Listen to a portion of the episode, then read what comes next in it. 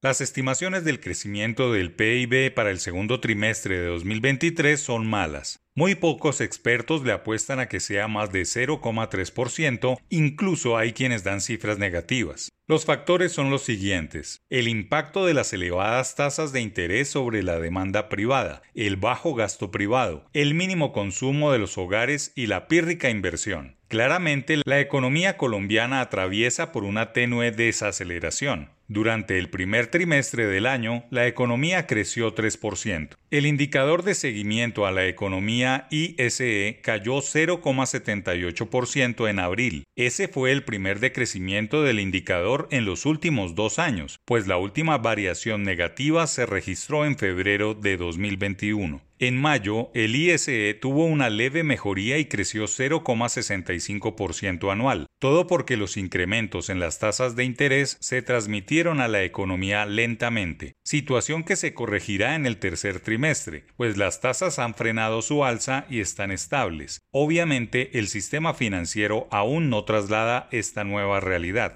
Hay otras señales de debilitamiento en términos de consumo, como son los malos números de evolución del comercio minorista, las importaciones y la producción manufacturera, que muestran que la demanda por bienes va por mal camino. En lo que tiene que ver con las actividades financieras y de seguros, estas habrían retrocedido desde los resultados del primer trimestre, por las altas tasas de interés, los vencimientos de la cartera y en general por la pobre dinámica, crispada por una alta incertidumbre política. En términos de sectores, los expertos creen que la construcción mantendrá la tendencia adversa reciente, muy a pesar de que la ejecución de obras públicas locales y regionales puedan repuntar y hacer que las cifras en el subsector de obras civiles sean más favorables cuando se presenten los datos de abril a junio. En general, no hay muy buenas razones para creer que la cifra del segundo trimestre sea mejor de lo esperado. La producción de la industria manufacturera ha mostrado una tendencia a la baja y cayó 3,4% en mayo, según el último informe del DANE, mientras que las ventas del sector se contrajeron 2,2% y el personal ocupado disminuyó 0,1%.